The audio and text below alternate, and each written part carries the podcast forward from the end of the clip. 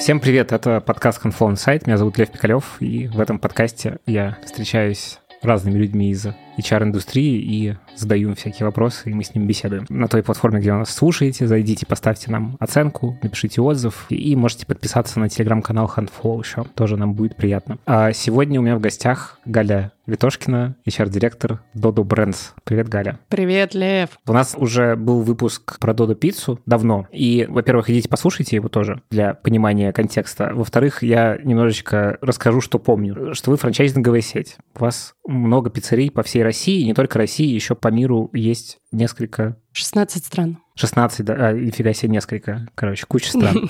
И это, я так понимаю, не только СНГ, это да. гораздо обширней. И у вас есть франчайзинговые пиццерии, а есть пиццерии, которые в рамках управляющей компании находятся. То есть то, на чем вы, по сути, тестируете все новые подходы. Мы называем это наша корп-розница. И теперь тогда расскажи, что вообще сейчас из себя представляет компания Дудо с точки угу. зрения людей, их количество и вообще разветвленность организационной структуры, сколько у вас пиццерий, потому что, ну, за то время, что мы в подкасте здесь не общались, наверняка куча всего поменялась. В общем, расскажи, как дела у вас. Ну, сейчас, по сути, мы перестали быть Додо пиццей, мы теперь Dodo Brands. У нас есть три ключевые бизнеса. Это Додо Пицца, в которой сейчас 800 пиццерий, 16 стран, в которых мы развиваемся. Запущен стартап Донер 42, ну, это сеть донерных, совсем скоро откроется вторая донерная. Есть пять кофеен Drinkit, это такая digital кофейня, которую мы тоже запустили. И, соответственно, за это время выросла в целом управляющая компания. Я не знаю, в 2019 у нас, наверное, было еще где-то 200 с копеечкой человек. Сейчас в управляющей компании работает 526 сотрудников. Это без учета еще контакт-центра, в котором еще 150 человек, и без учета всех сотрудников в рознице. То есть мы считаем только управляющую команду корпоративной розницы, о которой мы чуть-чуть сейчас говорили. У вас собственный контакт-центр? Да. У нас вообще фриканутость немножечко на работу с клиентами. У нас есть команда Customer Support, в ней есть вот как раз две команды. Это команда Dodo контролинга, которая контролирует качество соблюдения стандартов в пиццериях, и есть непосредственно контакт-центр, который ну, оказывает услуги нашим партнерам по принятию заказов и так далее, и плюс проводят разные дополнительные исследования через клиентов, через которые мы получаем больше информации о том, какие есть трудности, проблемы, что нравится клиентам и так далее эм, поняла, что еще за этот период, наверное, одно из ключевых изменений, которое было в компании, мы выделили IT нашу команду. Она тоже очень сильно выросла в отдельную компанию Dodo Engineering и выросли в два раза. Да, вот про IT-составляющую тоже очень интересно, потому что, ну вот опять же, насколько я помню, ну просто для обывателя это звучит как, ну вот готовят они там доноры пиццу и кофе наливают. Ну и хорошо. Но для необывателя Тудо построено на очень современной, крутой технологической платформе. Ну, собственно, для этого вы набираете такое большое количество разработчиков, аналитиков, дата-инженеров. В общем, это большая IT-система. Все верно. Мы сами себя называем очень часто компания Киборг, которая, по сути, совмещает в себе сферу общественного питания и как раз всю команду, которая занимается развитием франчайзингового бизнеса. И одна из ключевых наших преимуществ — это как раз информационная система DoDoIS, которая является таким центром нашей франшизы. Она помогает нам автоматизировать, сделать удобнее множество процессов, которые происходят в общепите, которыми пользуются наши клиенты. То есть начиная от удобства заказа в приложении приложении, заканчивая тем, чтобы у управляющего была очень удобная панель, в которой видны все ключевые бизнес-показатели. В реал-тайме прям. Да, в реал-тайме. Все, что касается его команды, производительности на смене, чтобы он видел, где она растет, где планируется пик, мог отпустить людей со смены или наоборот позвать побольше и так далее. И давай еще тогда тоже сверимся, как у вас дела и что поменялось с точки зрения организации HR-процессов Какая у вас сейчас команда в HR? Как она поделена между вот этими разными компаниями внутри большой Дудо? Расскажи. У нас команды делятся, по сути, на такие сервисные и более продуктовые. Сервисные, они как центры экспертиз, то есть это команды, которые создают достаточно долгосрочные какие-то HR-процессы, в которых действующими пользователями являются абсолютно все сотрудники нашей компании без деления на IT и на бизнес. Это такая архитектура HR. Да, да, да. Туда у нас на данный момент вынесены команды аналитики и автоматизации, коммуникации организация мероприятия, компенсации бенефиты и обучение и развитие. И есть две команды, которые сфокусированы на работе с определенной аудиторией. То есть есть ребята, которые работают с IT-аудиторией, эта команда называется DevRel, и есть ребята, которые работают с больше менеджерской, бизнесовой аудиторией. Это команда Human Relations Business. У нас вообще команда называется не Human Resources, а Human Relations глобально. И, по сути, вот в эти команды входят основные точки пути сотрудников внутри компании, начиная от... Ну, то есть мы постарались, чтобы эти команды сфокусировались на зонах ответственности. Бренд, найм, онбординг, какие-то внутренние HR-процессы, мероприятия, которые проводятся под определенную аудиторию, или там обучалки под определенную, хардовые, под определенную аудиторию, и увольнение. А то есть офбординг вы тоже как часть воронки этой рассматриваете? Да, да, конечно. Эти команды работают уже ближе к именно той аудитории, для которой они созданы, и даже, ну, там, по сути, структура репортов, она в том числе нацелена на лидеров бизнес-юнитов, для которых они работают. То есть, условно, команда DevRel, они работают с командой C-Level в Dodo инжиниринге. C-Level у нас это CTO, CPO, операционный директор, и вот они репортят им и всей команде Dodo инжиниринга. Э, бизнесовые HR, они больше репортят лидерам бизнес-юнита. А сколько людей в HR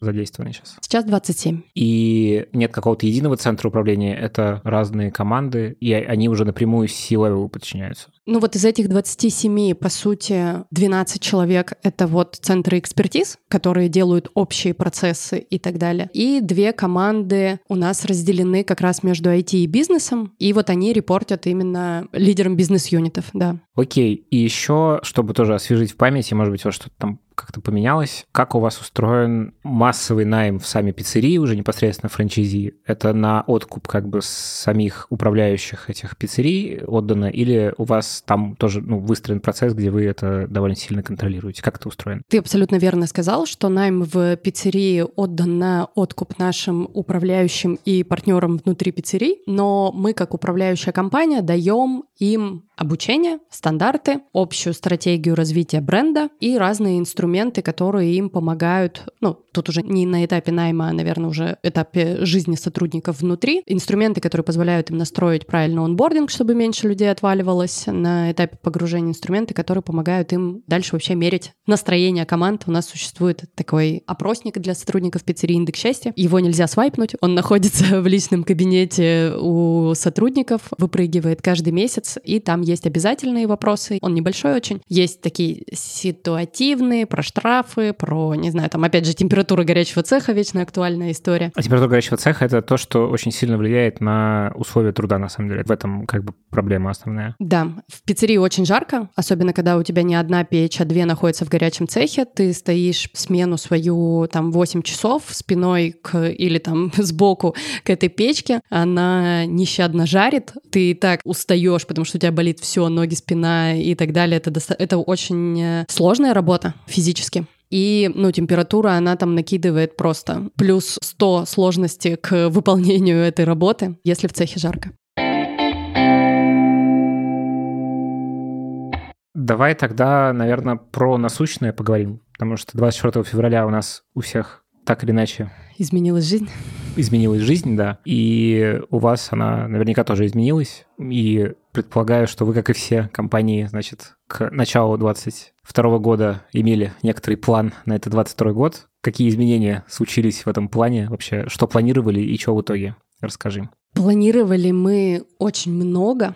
У нас даже у нас система целеполагания внутри компании OKR. На уровне HR-команды мы даже ставили такие амбициозные цели, что мало нам быть там догоняющими по HR-процессам. У нас очень много культурных каких-то особенностей, крутых решений, которые мы делаем, а, но нам этого мало, и мы хотим создавать инновационные решения в сфере работы с людьми, делать более гибкие условия там по бенефитам, вообще бриллиантовую систему мотивации. Бриллиантовая что такое? Когда люди в твоей компании не думают о зарплате, думают о своем продукте, а все остальное идет своим чередом, когда нужно, все происходит само. При этом это входит в рамки возможностей бизнеса, потому что, ну, это же не просто про завалить всех деньгами, чтобы они об этом не думали, а, ну, типа, всегда связка с возможностями компании финансовыми. Но, тем не менее, это, ну, если проще, то это прозрачный, предсказуемый процесс для людей по пересмотру зарплат. Чувствую бирюзовость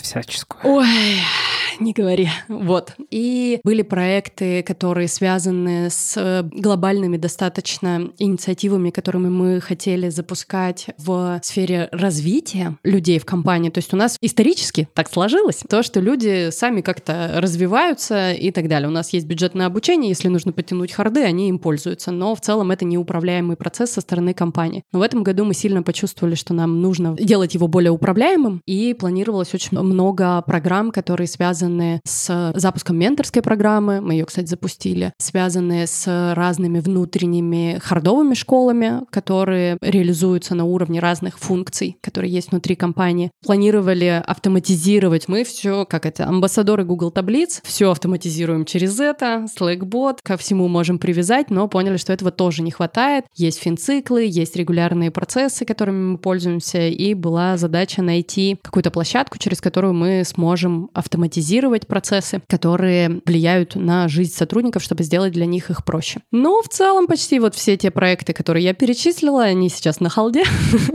Ну, тут надо отступить немножечко назад и на уровне компании, наверное, сказать о том, что у нас изменилось. Мы внутри компании приняли такую стратегию анабиоза. Это временная остановка инвестиций в найм. Разные бюджеты мы застопили. Это разные активности, которые помогают нам выбить, там, не знаю, скидки на офисы, уменьшить какие-то косты внутри компании, заменить софт на более демократичный и так далее. Мы на уровне бизнеса заморозили развитие новых точек. То есть у нас были достаточно агрессивные планы по открытию новых точек в Дринкета и Донора, потому что, ну, стартапы — это один из важных элементов в целом развития нашей компании и стратегии развития бизнеса. И мы временно это все захалдили. Скажи, а Донор и кофе Дринкет — это операционно прибыльные уже истории? До 24 февраля это были инвестиционные проекты. После 24, ну, по сути, мы договорились с ребятами о том, что, ребят, вам нужно вот прямо сейчас выйти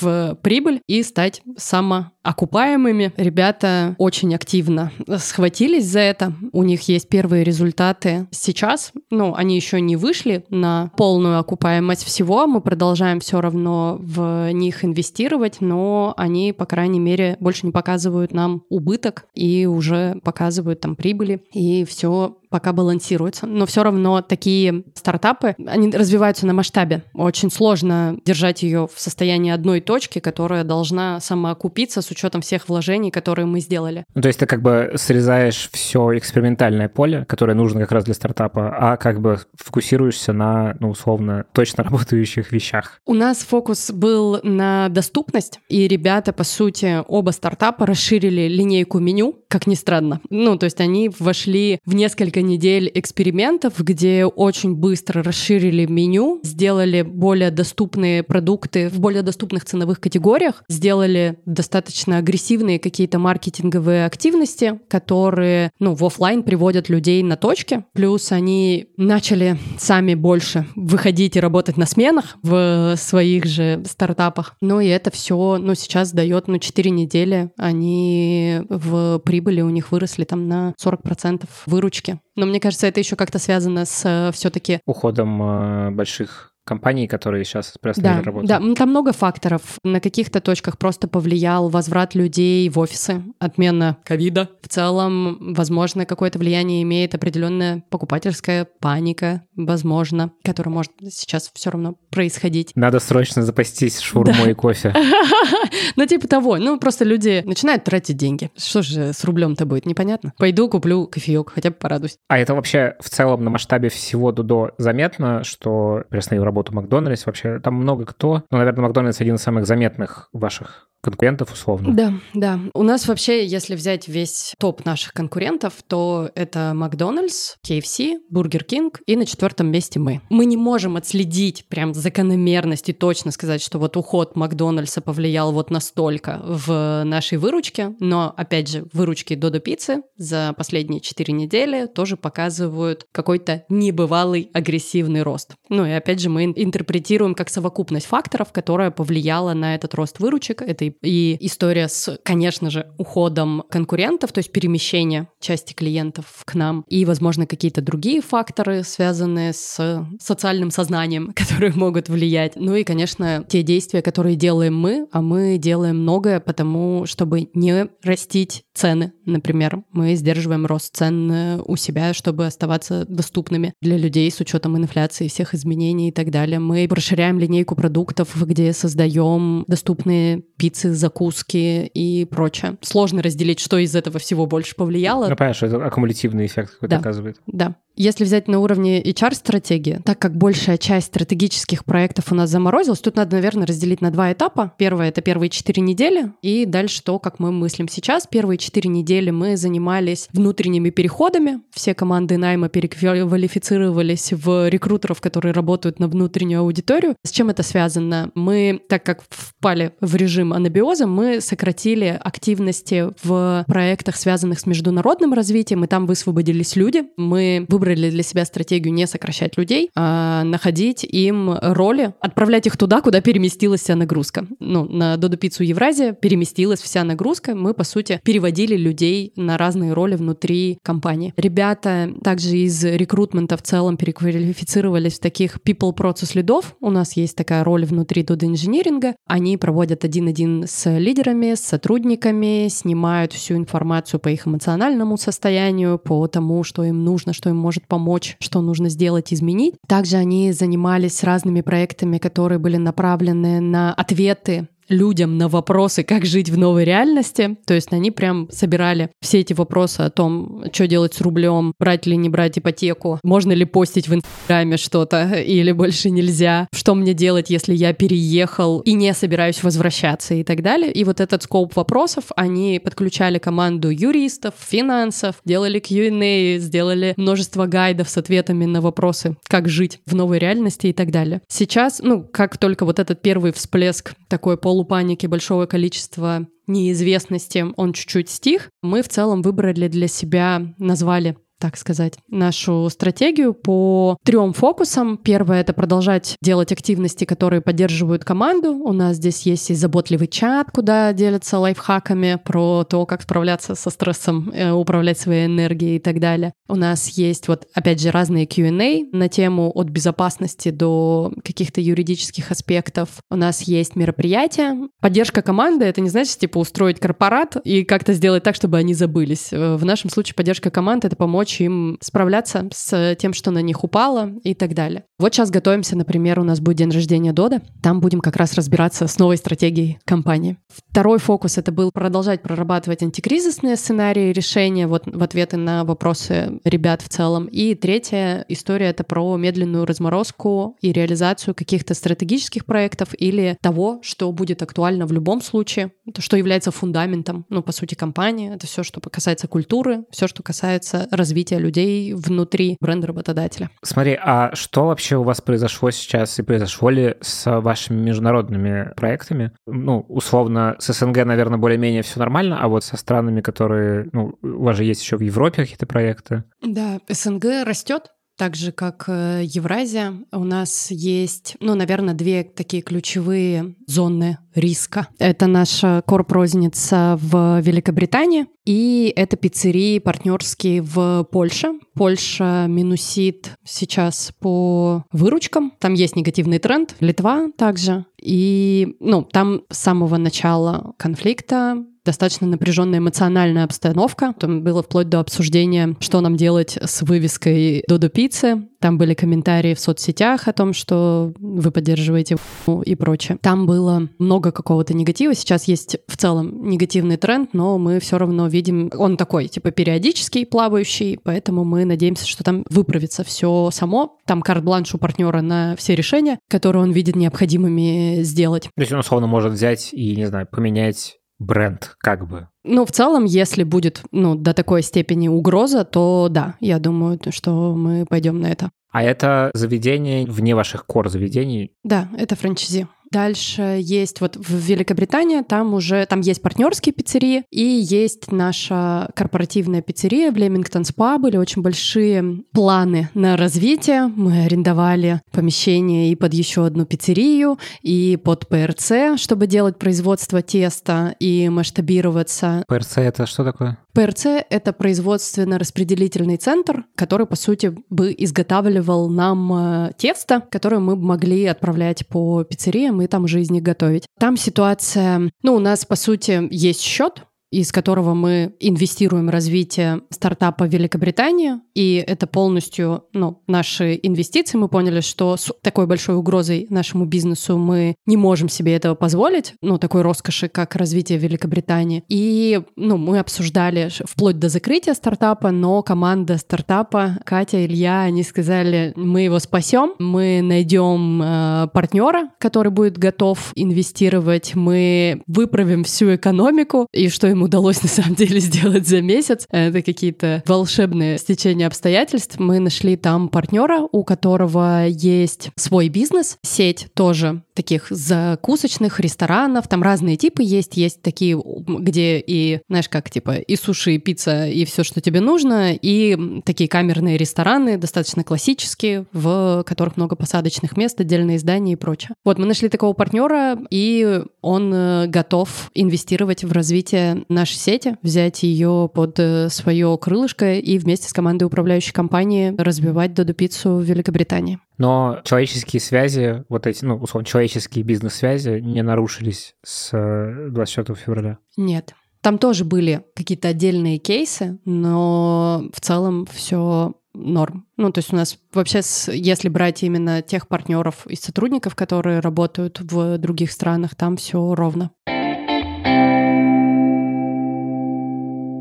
А что у вас с медийной активностью сейчас? Потому что, ну, с учетом того, что происходит, кажется, довольно сложно сейчас поддерживать тот же самый tone of voice, который поддерживался до всех этих событий. Как вы перестроились? Для клиентов?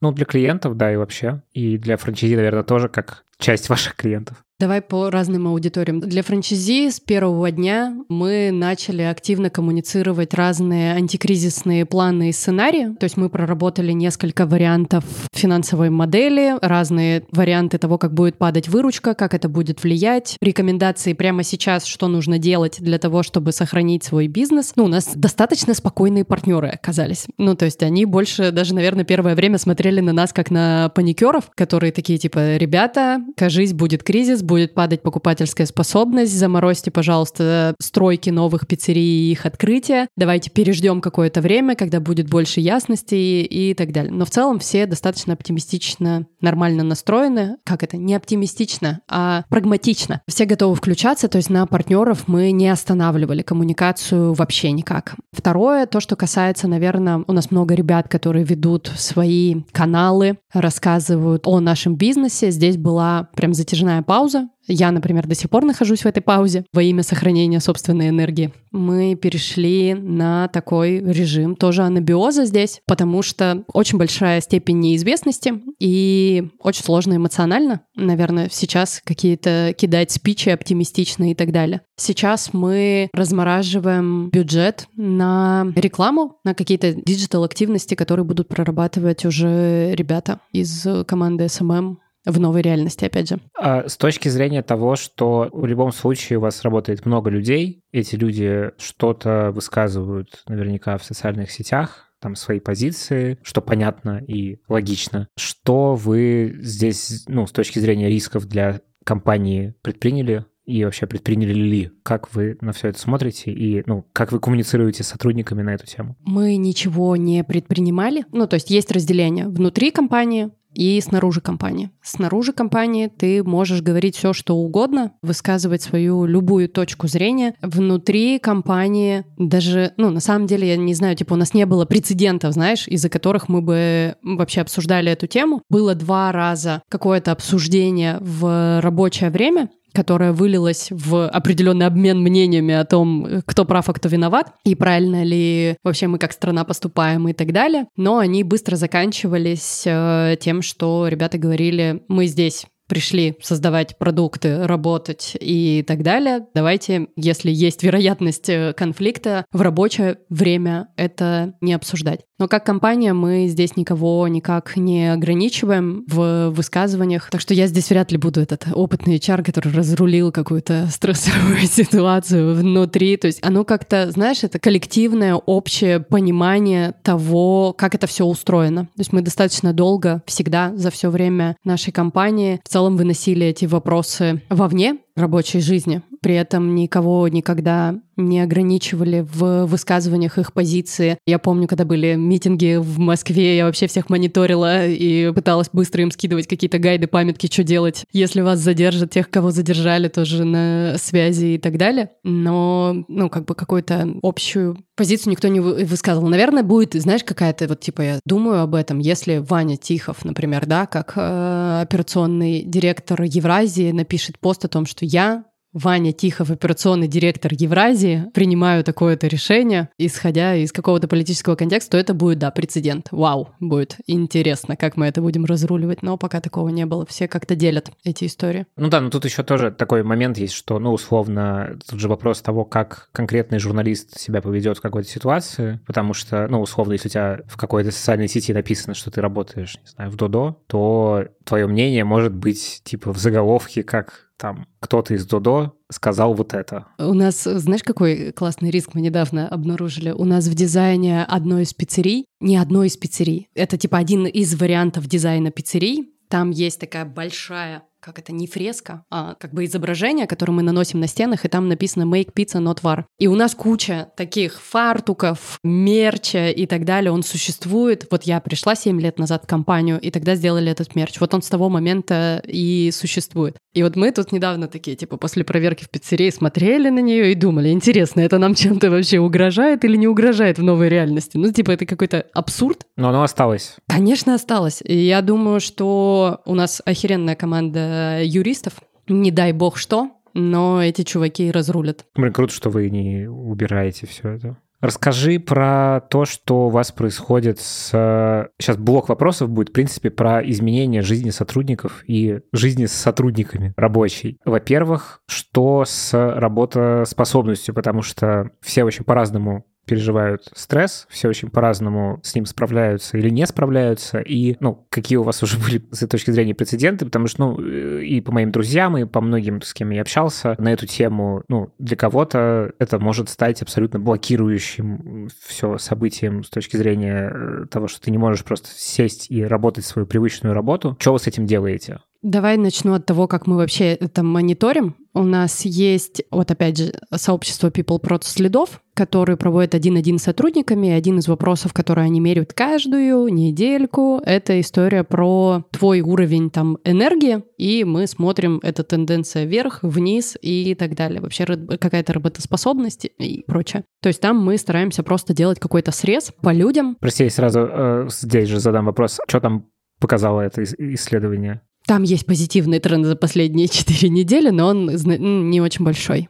Ну, то есть как только выпуливается какая-нибудь новая информация и новость э, в общем пространстве, так там... Прям э, это вы прям видите практически в реал-тайме? Ну да, ну там нет, знаешь, такого типа большого какого-то значительного изменения. Многие достаточно, как это, ровно просто идут, но на низких показателях. Ну, то есть там, не знаю, они оценили на 6, это 6 так и идет примерно. То есть там нету всплеска выше или ниже. Некоторые падают вниз, потом выравниваются. Плюс мы сейчас будем запускать тоже опросник, который в целом не классические наши опросники, в которых мы спрашиваем, а порекомендуете ли вы работу в Dodo Brands и так далее. А там будут опросники про загрузку, про то, как люди с ней справляются в новой реальности, про их уровень энергии, про то, что их беспокоит, где им нужна помощь и вопросы и так далее. Если взять какие-то экстра кейсы, мы сразу поняли, что написали о том, что, ребят, если вам нужны отгулы, дей-оффы, отпуск, просто напишите своему лидеру и идите Потому что что, что же делать-то? Что его там мотивировать сидеть? Нет смысла. Также из-за того, что мы не сокращали, это психологическая поддержка. Мы работаем с альтером, и там есть возможность взять консультации психолога. У нас не было каких-то экстра кейсов, где люди приходили и говорили, я не могу работать. Мне кажется, даже, ну, типа, в целом компания разделилась там условно 50 на 50. 50 процентов просто приняли такую стратегию, типа, я буду фигачить на то, на что я могу повлиять прямо сейчас. То есть в целом это в вашей концепции анабиоза а другая часть, они такие, мы в работе находим способ справляться, да? Да, да. А другая часть, ну, понятно, что чувствует определенную фрустрацию. Вот у меня сегодня был тоже диалог с одним из э, лидеров команд, и мы говорили про то, что первые четыре недели стратегия «я буду фигачить на то, на что могу повлиять», она была максимально крутой, применимой, давала энергию и так далее. То есть ты такой вечером прочитал это все, перестрадал, всю ночь не спал, пришел на работу, такой, ох, сколько тут всего, и начинаешь фигачить, а потом снова возвращаешься в реальность. А сейчас, типа, есть спад определенный, то есть такое, знаешь, это фрустрация, мы и не в точке в какой-то совсем бедствия находимся, и не в точке все хорошо. И как вот в этом состоянии, типа, жить, ну,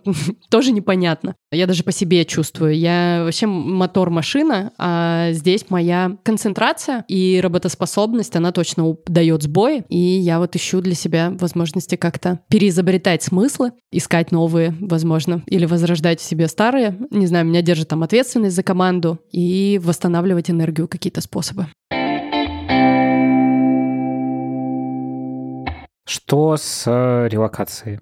Что с релокацией? Всего у нас уехала порядка 40 человек, если не брать тех, кто и так работал из других стран. Мы не делали какую-то поддержку релокации. Максимум, что мы сделали, мы выплатили зарплаты раньше, чтобы у людей, если что, была такая возможность э, с точки зрения финансов. Ну, плюс мы вот создаем для них разные вспомогательные материалы, которые им помогают адаптироваться. У нас есть чат для всех переехавших, где они общаются, обмениваются контактами, создают группы в Грузии, в Армении, во всех остальных городах, которые они переехали. Ну, то есть мы никак не останавливаем ребят ребят в всех этих моментах. При этом мы вот недавно спрашивали их, кто не планирует возвращаться, и не планирует возвращаться пока 4 человека из этих 40, э, то есть остальные рассматривают возможность вернуться попозже, отсчитывают свои 183 дня, где они станут нерезидентами в России, и ну, берут от этих дней по максимуму. То есть вы в целом не планируете какие-то делать специальные программы про релокацию и, не знаю, расширять найм специально под те страны, куда сейчас уехали специалисты, или все-таки планируете вообще? Какая у вас стратегия найма в этом смысле? Потому что сейчас рынок довольно сильно меняется, очень большой отток ну, опять же, насколько он большой, мы поймем, наверное, позже, но в целом есть представление, что сейчас многие умные, талантливые, классные ребята уехали из России, и это, ну, скорее всего, повлияет на стратегию найма сейчас в компаниях, конечно же. Мы думаем о том, как э, мы будем в новой реальности нанимать э, людей из других стран. Но у нас нет конкретных решений. У нас есть вариант открывать офис в Казахстане. Мы рассматриваем Объединенные Арабские Эмираты как возможность, в том числе открывать там офис, э, нанимать и развиваться. Ну вот типа два варианта, которые мы точно обсуждали: Казахстан и Дубай. А с точки зрения того, что как ты рассказывал вначале, что вы, значит, запланировали 22 год, но многие из проектов на халде, анабиоз, все дела. Вы сейчас вообще нанимаете новых специалистов? Нет. Найм на халде, да? Да, у нас найм полностью на халде. Ну да, все, полностью на халде. Я хотела пошутить на тему того, что мы говорим, что выпускать можно, нанимать да, новых вот, нельзя. собственно, следующий вопрос как раз про выпускать, потому что все-таки текучесть какая-то остается в любом случае. Что вы с этим делаете? Вы как-то перестраиваете процессы, чтобы меньшим количеством людей работать? Или все-таки смотрите на то, что ну, какие-то заменяющие позиции будут? Ну, тут надо сначала типа посмотреть, была ли у нас в последний период времени какая-то большая угроза с точки зрения оттока людей, и за последние там полтора месяца ее как таковой не было. Было несколько кейсов, где ребята покинули компанию, но это было там не трагично. То есть сейчас, если кто-то уходит, то проекты перераспределяются, халдятся, все что угодно с ними происходит. И в целом, наверное, в таком состоянии мы просуществуем еще месяца два, но вот сейчас команда найма, например, периодически приходит с тем, что Галя на нас давят, им нужна замена. Ну, то есть чаще всего это какие-то операционные команды, условно, бухгалтерия. У них отчетность, сроки, юрответственность. Если они что-то... Один выпадает в декрет или ушел, то там может встать работа, потому что там производство почти. И вот такие кейсы мы, опять же, в первую очередь решаем через внутренние переходы. Второе, мы пробуем, типа, докопаться до истины, есть ли возможность туда все-таки не нанимать, перераспределить, захалдить какие-то проекты. Если такая возможность есть, делаем. Если нет, то, ну, вот у нас был один кейс замены в бухгалтерию. Угу. В общем, это все каждый раз принимается очень такое взвешенное решение, что конкретно делаем. Угу, да. Окей, мне хотелось бы понять, может быть, ты сможешь как-то на этот вопрос ответить. С учетом того, что сейчас экономика российская под угрозой, и многие большие компании, которые здесь давали много рабочих мест, они приостановили работу, ну, найм соответственно. Кто-то там выплачивает еще какие-то компенсации, кто-то выплачивает, но очень маленькие, кто-то перестал это делать. Видите ли вы повышенный спрос на работу в сетевых пиццериях? Вообще, э, есть ли какие-то изменения с точки зрения рынка такого массового найма? Или мы это увидим только попозже, как вы на это смотрите? С точки зрения масс найма, у нас впервые ситуация, что почти все партнеры говорят, штат укомплектован. То есть мы до этого, не знаю, в прошлом году весь год команда HR Евразии, ну, в Доду Пицце, они в целом, одна из там ключевых страт-задач была обеспечить эту укомплектованность э, штата в пиццериях, людей не хватало, битва с э, Макдональдсом э, с точки зрения каких-то конкурентных преимуществ, по поиск новых конкурентных преимуществ и разные активности. Мы даже запускали федеральную рекламную кампанию о работе в Дода. А, даже не о продукте, а прямо о работе о работе. И на самом деле мы вторые, кто из федеральной сети такое делал после Макдональдса в России. Поэтому, ну, то есть там был прям большой спрос, сейчас его нет. Мне кажется, про текущий спрос я не могу сказать, но могу сказать, что, кажется, результат того, что штат впервые укомплектован. Ну да, это говорящая очень статистика, конечно. И уменьшается, на самом деле, текучесть. Ну, то есть люди в целом начали держаться за работу.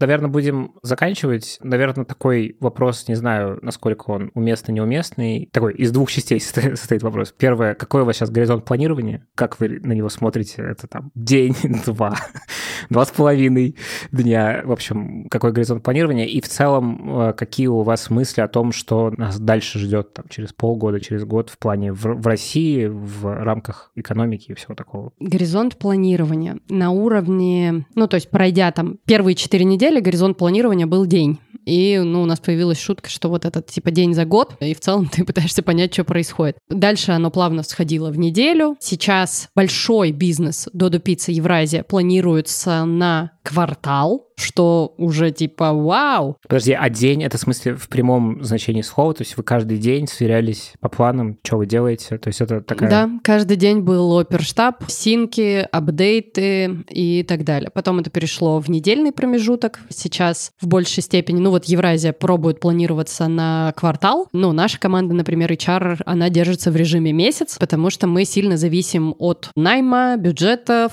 на обучение, которые влияют не непосредственно на те проекты, которые мы делаем. Если взять отдельно команду финансов, то она планируется до конца года и рассматривает разные сценарии развития событий. У нас есть четыре сценария, там негативный, средненегативный, нормальный и оптимистичный. Ну и, наверное, вот из этого вопроса можно порассуждать на тему, к чему мы готовимся и вообще к чему готовиться. Мы все-таки прагматики, верь в хорошее, но готовься к всему. Ну или к худшему лучшему. Поэтому мы держим в голове негативный сценарий, мы его не отпускаем. Мы даже с сотрудниками достаточно открыто поговорили на тему свершения негативного сценария развития событий с падением выручек и того, какие меры мы будем принимать по сокращению зарплат, что это тоже какая-то возможная история, но пока такого сценария не наступило. Какая картина в целом рисуется на этот год? Ну, пока картина в том, что покупательская способность э, будет... Ну, я тут не открою как бы Америку, покупательская способность будет падать, инфляция расти, нужно идти в доступность к людям. Ну, если брать там продуктовую какую-то линейку, будет э, рост безработицы, и это тоже будет на нас так или иначе влиять, в том числе на спрос на разные вакансии. Как это все перераспределит спрос и предложение. Поэтому, ну, типа вот какой можно вообразить самый негативный сценарий? Такой вы и рассматриваете, собственно. Такой мы и рассматриваем, но все равно, ну, типа, прорабатываем разные варианты того, как мы... Ну, вот мой спич про офис в Казахстане и в Дубаях — это как раз варианты того, что мы можем сделать. Поэтому мы рассмотрели негативный сценарий. У нас есть даже отдельный человек, который прорабатывает целый блок антикризисных мер, который нужно, типа, сделать, если он наступит. Он это делает с большой командой разных менеджеров из разных подразделений. То есть мы это из фокуса не упускаем, но в целом ориентируем мозг на поиск каких-то новых вариантов жизни, возможностей, смыслов для нашей компании. А с точки зрения найма IT-специалистов вы смотрите, ну, тоже какой, какой там ваш прогноз, ну, условно, будет ли сейчас тяжелее в России нанимать разработчиков, продукт-менеджеров, в общем, вот всех этих ребят? Понятно, что сейчас найм на халде, но все равно вы с этим столкнетесь так или иначе в каком-то будущем. Ну, тут надо еще, наверное, специфику. Мы нанимаем там middle плюс сеньористых разработчиков. У нас есть история с тем, что мы очень вкратчиво подходим к выбору людей, и нам и так это давалось не так уж и типа просто нанимать к себе разработчиков, а тут так уж подавно, скорее всего, будет сложнее это делать, если, опять же, мы не найдем какие-то варианты с другими странами и так далее. И с оттоком тоже прогноз, ну, в смысле, что он реалистичный. Да, если брать какой-то негативный или около реалистичный сценарий, то те, кто находится за рубежом, эти 40 прекрасных человек, даже те 36, которые ответили, что собираются возвращаться, они находятся в зоне риска, потому что они могут найти долларовую зарплату в другой стране, которую мы дать сейчас не сможем. И то, во что мы верим, это, наверное, их лояльность. Ох, спасибо тебе большое за этот разговор. По-моему, очень как-то честно и открыто получилось нам поговорить про это. Удачи вам и спасибо тебе большое, что потратила на нас столько времени. Лев, тебе большое спасибо. Приглашаю, у меня прекрасная команда. Они все максимальные специалисты в своих э, сферах. Зови их всех. Они будут счастливы, и я буду счастлива. Класс. В общем, это был подкаст Handflow Insight. В гостях была Галя Литошкина. HR-директор Dodo Brands. Подписывайтесь на нас, ставьте нам оценки, пишите отзывы и встретимся в следующих выпусках. Всем пока. Пока.